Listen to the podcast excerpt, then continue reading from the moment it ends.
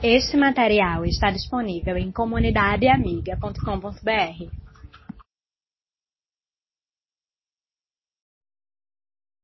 Eu quero convidar aqueles que puderem ficar de pé nesse instante para termos uma palavra de oração a Deus, de agradecimento e ao mesmo tempo uma palavra de intercessão. Alguns momentos na presença do Senhor.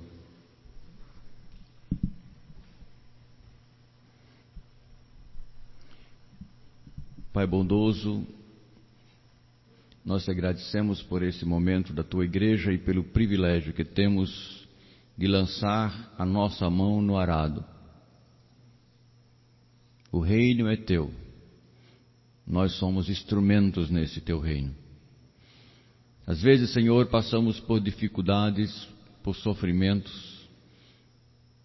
Alguns desses sofrimentos e dificuldades são resultados dos nossos próprios erros outros frutos do erro que um dia entrou na raça humana e nós recebemos as consequências.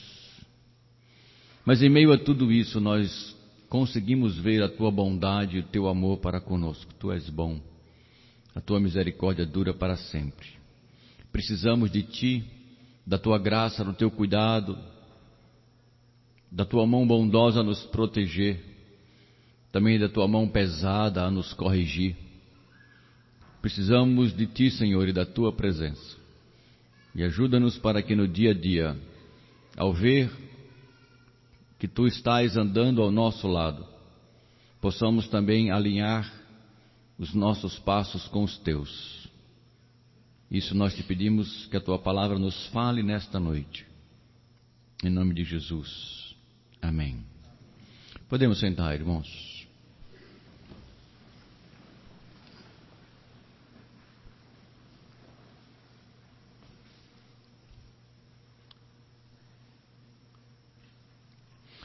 É muito claro a ênfase do apóstolo Paulo para com os crentes de Roma no que diz respeito ao julgamento de Deus. Confesso aos irmãos que eu pensei que o apóstolo seria um pouco mais ameno. Pensei que ele estava citando a questão do juízo de Deus como uma advertência que demoraria um dois, três, quatro versículos, mas o apóstolo Paulo se estende inclusive por grande parte do capítulo 3 e todo o capítulo 2, para deixar bem claro para cada um dos seus leitores o que significa ser criado à imagem e semelhança de Deus. Eu ouço muitas pessoas dizer assim: Ah, eu sou filho de Deus. Quando dizemos que Deus é o nosso Pai, você está trazendo uma grande responsabilidade sobre você. Ser filho de Deus, ser filha de Deus, não é simplesmente receber as bondades do Pai. Ser seu filho implica em aceitar sua autoridade. Está debaixo de como a sua casa procede. A hora de acordar, em que colégio vai, que hora chega, quanto dinheiro tem no bolso, se não tem dinheiro no bolso, é você, como pai, que define esses aspectos dentro de casa. Mas o apóstolo Paulo não está chegando nem na relação pai-filho. Ele está indo na relação Deus e criatura, Criador e criatura. Porque a Bíblia diz que nem todos os seres humanos são filhos de Deus. Algumas pessoas se espantam com isso. Como é? Diga a verdade nem todos os seres humanos são filhos e filhas de Deus. Todos são criaturas de Deus. Mas a Bíblia diz claramente nas palavras do apóstolo João, que aqueles que receberam a Cristo como Senhor e Salvador, a estes Deus lhe deu o poder de se tornarem filhos de Deus. Na verdade, a melhor expressão para isso é dizermos que somos filhos adotivos. Isso é uma coisa muito expressa e enfatizada pelo apóstolo Paulo um pouco mais adiante no capítulo de número 9 da carta aos Romanos. Nós fomos enxertados, usando as palavras do apóstolo Paulo, na família de Deus. Mas, como criaturas de Deus, criados à imagem de Deus, pesa sobre nós grande responsabilidade. Não somos como os demais seres vivos criados. Nós somos parecidos com Deus. Pensamos, analisamos, decidimos, criamos, mudamos, sonhamos o futuro, modelamos o presente e outras coisas que foram concessões de Deus para conosco. Paulo diz que o homem usou esse poder para se afastar de Deus. Porque o homem, a imagem e semelhança de Deus, é tentado a assumir lugar que não lhe pertence, lugar que é de Deus. E como toda autoridade concedida implica em responsabilidade do mesmo tamanho, a mim, a você e a qualquer ser humano, Deus vai requerer contas. Daí o apóstolo Paulo ter usado essa estrutura do tribunal de contas. Agora, o problema mais sério que eu quero levantar hoje conosco, que o apóstolo Paulo levanta, é que o, o ponto final de um tribunal é uma declaração de um juiz. Ou uma declaração de inocente, ou uma declaração de culpado. Se for declarado inocente, não haverá absolutamente nada. Porém, se o juiz declarar no tribunal alguém culpado, a ação desse juiz não acaba com a declaração de culpa. A lei estabelece agora as penas pela culpa, as consequências do que nós fizemos. Abra sua Bíblia e vamos procurar descobrir esses uh, anúncios que o apóstolo Paulo deu para nós e também, basicamente, foram voltados para os crentes de Roma, mas cremos ser extremamente úteis para nós hoje.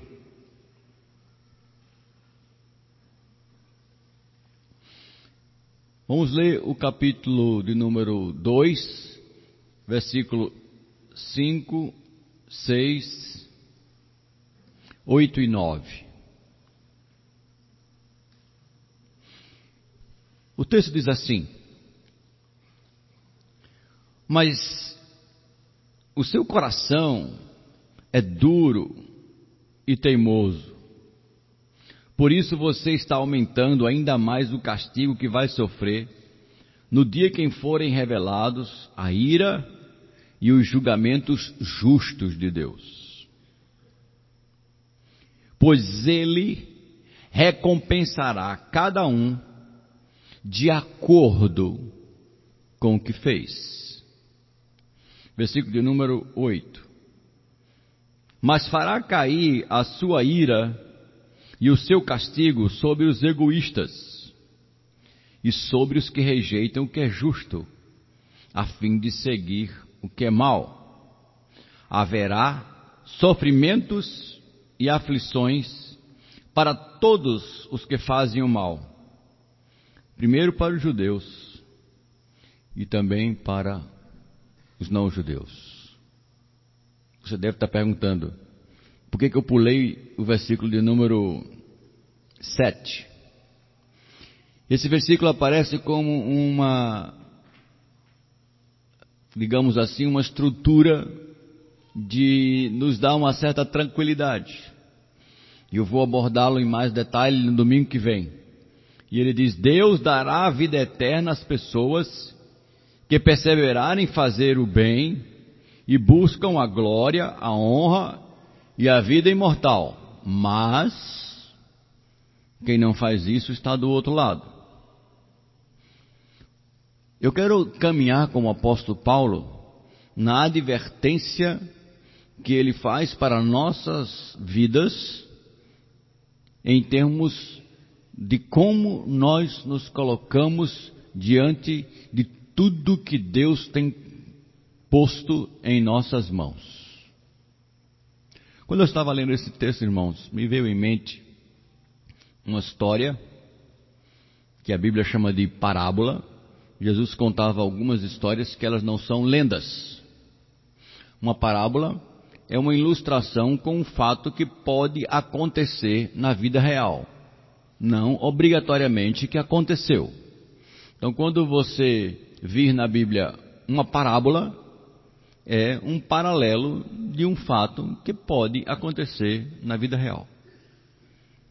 Jesus conta a seguinte parábola: um homem rico chamou um, seu, um dos seus empregados e colocou na sua mão cinco talentos de ouro.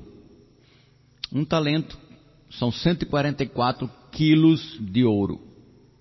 Ou seja, aproximadamente 774, ou um pouco por aí, 770 quilos de ouro na mão dele. A 52 uh, reais a grama uh, dá um bom dinheiro na mão daquele homem. Deus, o, o homem proprietário de grandes coisas, chamou um outro e deu dois talentos. E chamou um terceiro e deu um talento. Mesmo sendo um talento, 144 quilos, 144 mil gramas, multiplicado por 50, isso daria em torno de mais ou menos para você ter uma ideia, 600 mil reais, um talento. E o que recebeu três, em torno de 3 milhões de reais na mão. E a ordem foi: peguem o que eu estou lhe dando e trabalhem com isso. E cada um tomou uma postura. Tempos depois o homem voltou, eu não vou contar toda a história, vou logo para o final, e chegou e disse: O que, é que você fez? E o senhor me deu cinco, eu trabalhei, multipliquei, estou lhe devolvendo dez. E aquele homem disse: servo bom e fiel, venha, eu vou lhe colocar no muito mais do que eu já lhe dei. Pegou para o que tinha dois e perguntou: E você? E ele respondeu: O senhor me deu dois, eu trabalhei, multipliquei, lhe devolvo quatro. E ele diz a mesma coisa: Servo bom, servo fiel, você foi fiel no que eu coloquei, muito mais eu vou lhe dar. Venha para cá. E chegou no que tinha um e disse: E você? disse: Ah, eu estava com medo. Eu tive medo de investir esse dinheiro, tive medo de fazer alguma coisa com ele. Eu sabia que o Senhor ia me cobrar, eu enterrei.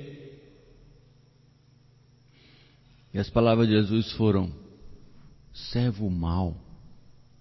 Pelo menos você podia ter pego meu dinheiro, ter colocado no, no banco para render juros. Está na Bíblia, não estou inventando nada. Pelo menos você podia ter botado numa caderneta de poupança. Mas nem nisso você se preocupou, você simplesmente desconsiderou o que eu coloquei na sua mão. Servo mau, tira tudo o que ele tem e dá para o que tem mais. E Jesus termina essa parábola dizendo: Assim também será no juízo de Deus. Quando Deus nos pedir conta de tudo que Ele colocou na nossa mão e que a gente pensa que é nosso ou a gente pensava que era meu. Você vai dizer o quê? Hein? Já pensou nisso? Seus bens, meu amigo, minha amiga, não são seus, não. Você não chegou aqui criando coisas que não existiam. E nem vai sair daqui levando nada. Essa é a maior verdade. Chega sem nada e sai sem nada. Você não é dono dos seus filhos. Nem pensar. Você não é dono nem da sua própria vida. Você não garante que amanhã de manhã está vivo. Se você não garante que amanhã de manhã está vivo, então você não manda nem em você mesmo. São avisos de que Deus um dia há de nos pedir conta. E o apóstolo Paulo faz essa admoestação, faz esse aviso muito sério. Olha, preste atenção. Você que é cristão, não cristão, judeu, não judeu, ele já fez essa advertência antes, não importa. Você foi criado para glorificar a Deus. Glorificar a Deus não é vir um domingo para a igreja. Glorificar a Deus não é fazer algumas coisas para Deus. Glorificar a Deus é entender que há um lugar na vida que só Deus pode ficar. E esse lugar é o do Senhor. E há um lugar em que só nós devemos ficar, que é o lugar de servo. Você está lembrado como o apóstolo Paulo começa a carta aos Romanos? Paulo, alguém lembra? Servo do Senhor Jesus Cristo. A primeira palavra de Paulo é essa. Paulo, servo do Senhor Jesus Cristo. Você pode rejeitar isso? Sim, você pode, por algum tempo. Mas o que a Bíblia diz, eu estou só relembrando alguns aspectos, trazendo um pouco mais de profundidade ao que eu quero abordar hoje. É que quando Deus nos convocar para prestar contas, se você se sentar no banco de réus do tribunal de Deus, nunca você vai ouvir de Deus a palavra inocente. O versículo de número 8, e em particular o versículo de número 6, ele diz que Deus recompensará a cada um de acordo com as suas obras. Nós temos um conceito de justiça meio equivocado. Não sei quem influenciou, mas nós achamos que o bem que a gente faz, de alguma forma, compensa o mal que a gente pratica. Como se fosse dois pratos da mesma balança e o julgamento fosse assim: o que eu faço de bom do lado de cá e o que eu faço de ruim do outro lado. Pesou para que lado? Não, pesou mais para o lado bom. Ah, esse cara aqui vai ser inocentado. Não. Não é assim. Imagine comigo. Imagine que eu sou um ser humano que. Preste atenção. Faça um esforço e vá comigo agora. Eu sou um ser humano que nunca cometi um erro na vida. Nunca. Sempre fui certinho. Imagine isso se fosse possível. Um bom filho, um bom estudante, nunca colei, nunca menti para minha mãe, nunca terei uma coisa escondida, nunca olhei para alguém de uma maneira maldosa, nunca falei palavrão. Sou um santo. Mas eu fiz uma coisa. Eu roubei você. Um dia eu gostei de uma coisa sua e eu roubei. E roubei muito, não roubei pouco. E a gente terminou num tribunal.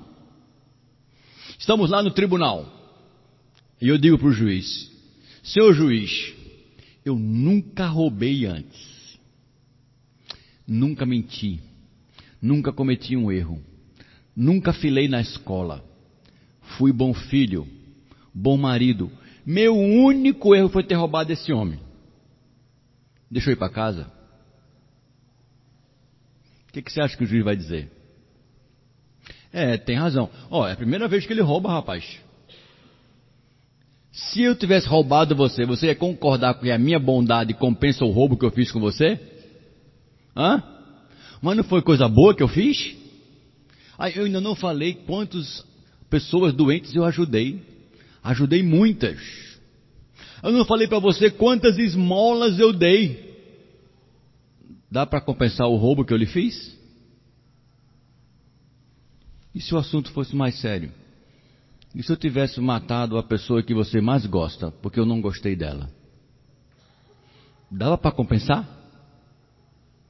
Irmãos, preste atenção.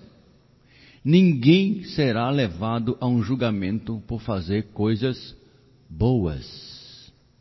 Ninguém. A lei não é para justos. Sabe para quem é a lei? É para o injusto.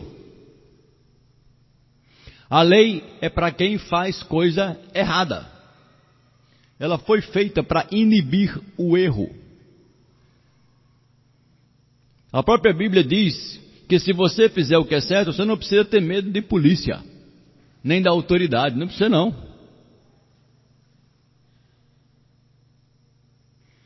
Mas quem tem culpa no cartório se esconde. O que, que o apóstolo Paulo está nos ensinando nesse texto?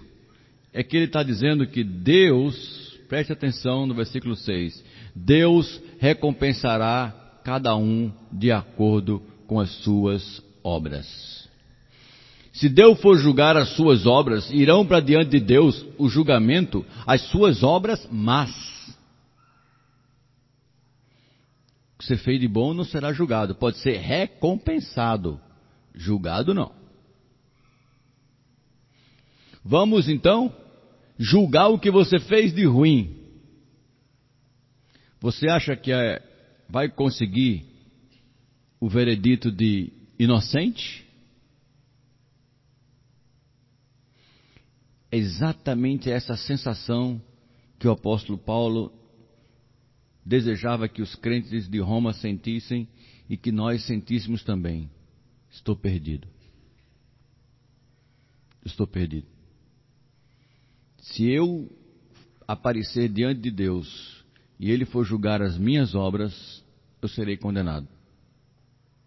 E é por essa razão que ele diz: Deus fará cair o seu castigo sobre essas pessoas egoístas.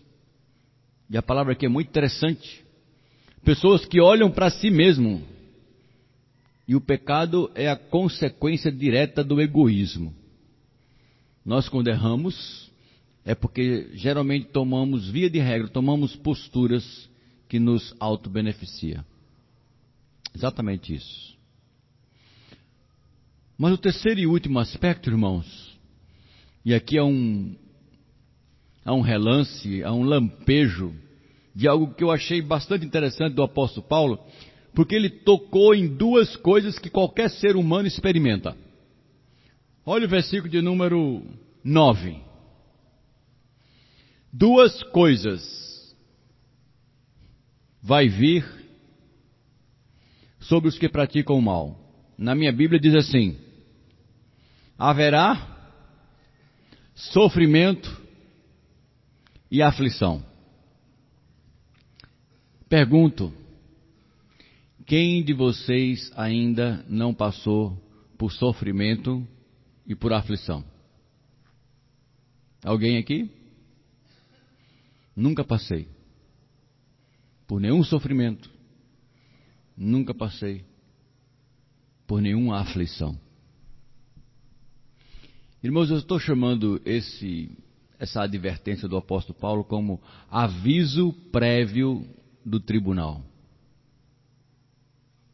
Você sabe o que é um aviso prévio? É aquele documento que o trabalhador não quer ver. Não é? é quando o patrão chega a dizer assim: daqui a 30 dias você está demitido. Isso chama-se aviso prévio. O apóstolo Paulo está dizendo que o aviso prévio da nossa vida errada é sofrimento e aflição. Exatamente isso que ele está dizendo. Vamos ver isso de uma maneira bem clara, porque a gente pensa que isso acontece só com quem não é cristão. Negativo. O apóstolo Paulo vai dizer que isso é para qualquer um, crente, não crente, judeu, não judeu. Abra sua Bíblia e eu, mais especificamente, escolhi o caso de um homem que servia a Deus. Salmo 32. Abra sua Bíblia.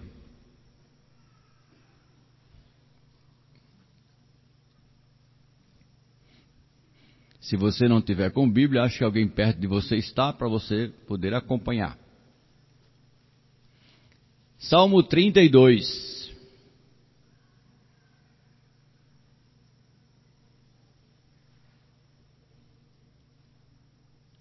Versículo de número 3.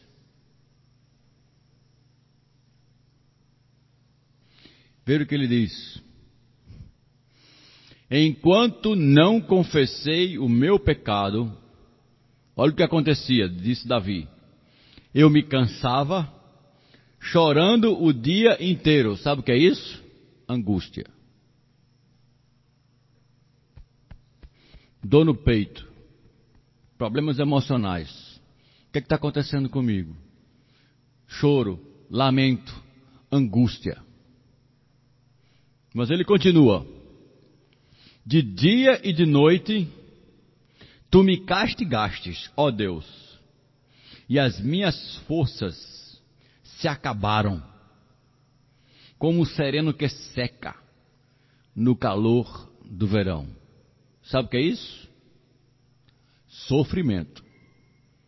Acabou forças.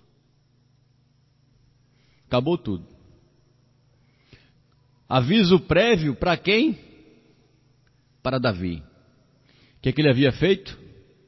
Ele havia adulterado, mentido, planejado e, e executado um mandato de assassinato do marido da mulher. Casou com a viúva, e agora estava aparecendo diante do povo como o rei bondoso, que acolheu a viúva que não tinha mais marido. Mas vocês pensam que Deus estava deixando Davi em paz? Você acha que Davi conseguia colocar sua cabeça no travesseiro e dizia assim: em paz me deito e logo pego no sono? Você acha que essa era a vida dele? Não era não. Na vida do cristão, na vida do servo de Deus, quando o pecado faz presente, a paz se faz ausente. Na vida da serva de Deus, quando o pecado chega, a alegria e a satisfação saem pela outra porta. E o que se instala? Angústia.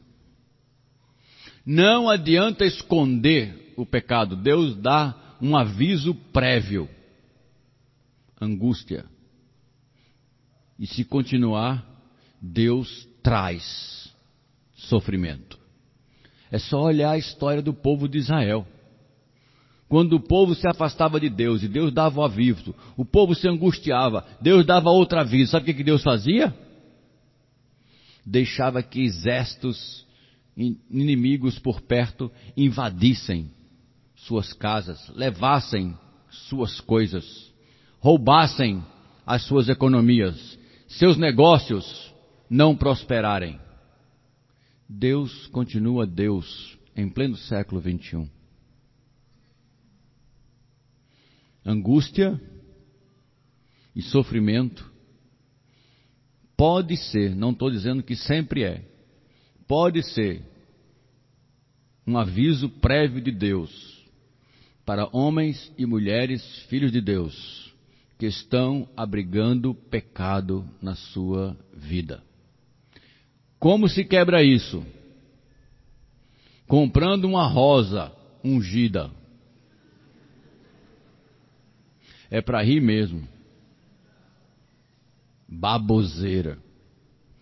Sete dias de jejum e oração. Também não resolve. Dá um bom dinheiro para a igreja. Quem disse que Deus precisa do seu dinheiro, meu amigo? Fique com ele. Quem precisa dar dinheiro sou eu. Deus não precisa do seu dinheiro, não é troca. Quem perde e não dá é você. Deus não quer troca. Nada disso funciona. Mas o salmista sabia a solução, e aí está no versículo 5 do mesmo salmo. E ele diz: Então eu te confessei o meu pecado e não escondi a minha maldade. Resolvi confessar tudo a ti. E tu perdoastes todos os meus pecados. Agora olha o resto. Por isso, nos momentos da angústia, todos que se são fiéis a ti devem orar assim como os grandes, as grandes ondas, assim quando as grandes ondas de sofrimento vierem, não chegarão até eles. Tu és o meu esconderijo, tu me livras da aflição, eu canto bem alto a tua salvação, pois tu tens me protegido. Eu acho que Paulo havia acabado de ler esse salmo de Davi quando escreveu os Romanos. Só olha, pecado na vida do ser humano é só angústia e sofrimento. Mas quando ele confessa o pecado, se volta para Deus, glorifica a Deus e começa a adorar a Deus, a Bíblia diz que Deus se torna o protetor dele. Meus irmãos, é isso que o apóstolo Paulo nos ensinou em Romanos quando disse que se você não tem o juiz do julgamento como seu advogado, você está condenado. Mas a Bíblia diz que Jesus Cristo que recebeu de Deus, isso está em João capítulo 5, versículo 22 e 23, o poder para julgar tudo e todos. A Bíblia diz que ele também é o nosso advogado. Você já pensou o juiz se tornando o nosso advogado? É o único meio que nós encontramos para escapar desse julgamento e não sermos condenados. É exatamente por causa disso que Jesus Cristo disse: Eu sou o caminho, a verdade e a vida. Ninguém vem ao Pai se não for através de mim. Nós não conseguiremos escapar deste tribunal se não for através de Jesus Cristo. Avisos vocês têm. Avisos eu tenho. Precisamos aprender, irmãos, com esses avisos prévios, que Deus vai nos pedir conta tudo que Ele está colocando nas nossas mãos e que talvez nós estejamos agindo de uma maneira equivocada. De uma forma prática, falando para crentes. Se você, jovem, está tendo a oportunidade de estudar, Deus está lhe dando o privilégio de ter conhecimento para usar para a glória dele. Dê o seu máximo. Se você está tendo o privilégio de trabalhar, aonde você está tendo esse privilégio, dê o seu máximo, porque Deus quer que você use isso para a glória dele. Você é pai, é mãe, tem crianças pequenas, dê tempo para eles, porque Deus está dando para vocês o privilégio e responsabilidade de moldar uma vida. Se você tem bens na sua mão, Deus está lhe dando o privilégio de com esses bens servir o reino de Deus. Como? Não pergunte a pastor nenhum. Pergunte a Deus, porque Ele é o dono. Ele simplesmente colocou na sua mão o que é dele. E aqui um ponto que é comum a todos nós. Você tem vida. Olhe o que você está fazendo com cada minuto dela, porque você vai dar conta de cada minutinho desse que você está gastando, porque ela pertence a Deus. A Bíblia nos diz que há duas maneiras em que iremos nos encontrar com Cristo, ou uma ou outra. Uma é quando eu ou você morrer. E a Bíblia diz que o pó, a carne, volta ao pó como era, mas o espírito volta a Deus que o criou. E complementando esse ensino, que está lá no capítulo 12 de Eclesiastes, o escritor do livro de Hebreus, no capítulo 9, versículo 27, diz claramente: aos seres humanos está ordenado morrer uma só vez. E depois da morte, segue-se o julgamento. No dia em que você morrer, você vai comparecer diante de Deus. Aí o apóstolo Paulo diz: bem ou mal, dependendo do que você fez nessa vida, dependendo se você glorificou a Deus, dependendo se você buscou a Cristo ou não, você vai ser declarado inocente por méritos do seu advogado ou declarado culpado pelo julgamento do juiz. Este é um é um meio pelo qual eu ou você iremos chegar diante de Deus. O outro, também no futuro, é quando Deus chamará todos os seres humanos de uma vez só à sua presença. E a Bíblia chama esse momento de o grande tribunal de Cristo. Todos. E aí, grandes, pequenos, homens, mulheres, reis e servos de qualquer lugar, espécie, diz a Bíblia lá no capítulo 19 do livro de Apocalipse, você pode depois ler, há uma descrição do grande trono de Deus. E serão julgados. Aí só diz uma coisa simples, lá no final. E aqueles que tiverem os seus nomes escritos no livro da vida receberão o privilégio de viver com o Cordeiro. Para você, meu querido, minha querida, você pode ter uma postura: não acredito ou acredito. Se for verdade ou não, segundo a sua fé, acreditar ou não, você vai checar quando morrer. Fé é uma questão de confiança. Meu filho disse que eu falo muito em avião, mas é um exemplo excelente. Toda vez que eu vou pegar um avião, alguém pode me perguntar assim: qual a garantia que esse avião não vai uh, explodir? Sabe o que, eu digo? Nenhuma. E por que o senhor voa? Eu acredito nele. Eu entro. No dia que eu desconfiar de um avião, eu pego minha mala e vou embora. No dia que a minha dúvida for maior que a minha fé, eu deixo de andar de avião. No dia que a sua dúvida for maior que a sua fé em Deus, você abandona Deus e vai viver como você quer. Mas enquanto a sua fé for maior que a sua dúvida para com Deus, você vai continuar servindo e colocando a sua vida aos pés do Senhor. E eu espero que você nunca arrume as malas, mas continue sempre entrando na vida que Deus lhe dá. A advertência é essa, meus irmãos que nós um dia daremos contas, isso é fato. Nós daremos contas a Deus de tudo que temos e tudo que Deus tem, tudo que pertence a Deus e que está na nossa mão. Isso é fato. Pecados que cometemos, só Cristo pode perdoar. Mas domingo eu quero abordar com vocês uma coisa muito interessante. Pela graça de Jesus, aqueles que ouvirem do Rei aqueles que ouvirem do juiz, venha para cá.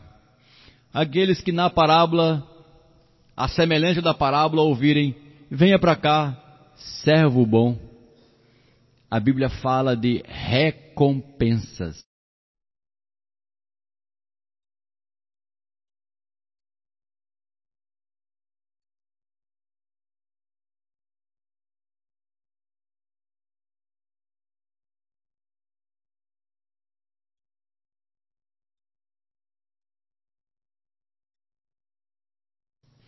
Veja o que ele diz. Enquanto não confessei o meu pecado, olha o que acontecia, disse Davi. Eu me cansava, chorando o dia inteiro. Sabe o que é isso? Eu quero convidar aqueles que puderem ficar de pé nesse instante para termos uma palavra de oração a Deus, de agradecimento, e ao mesmo tempo uma palavra. Ver o que ele diz. Enquanto não confessei o meu pecado, eu quero convidar aqueles que puderem ficar de pé nesse instante. Eu quero convidar.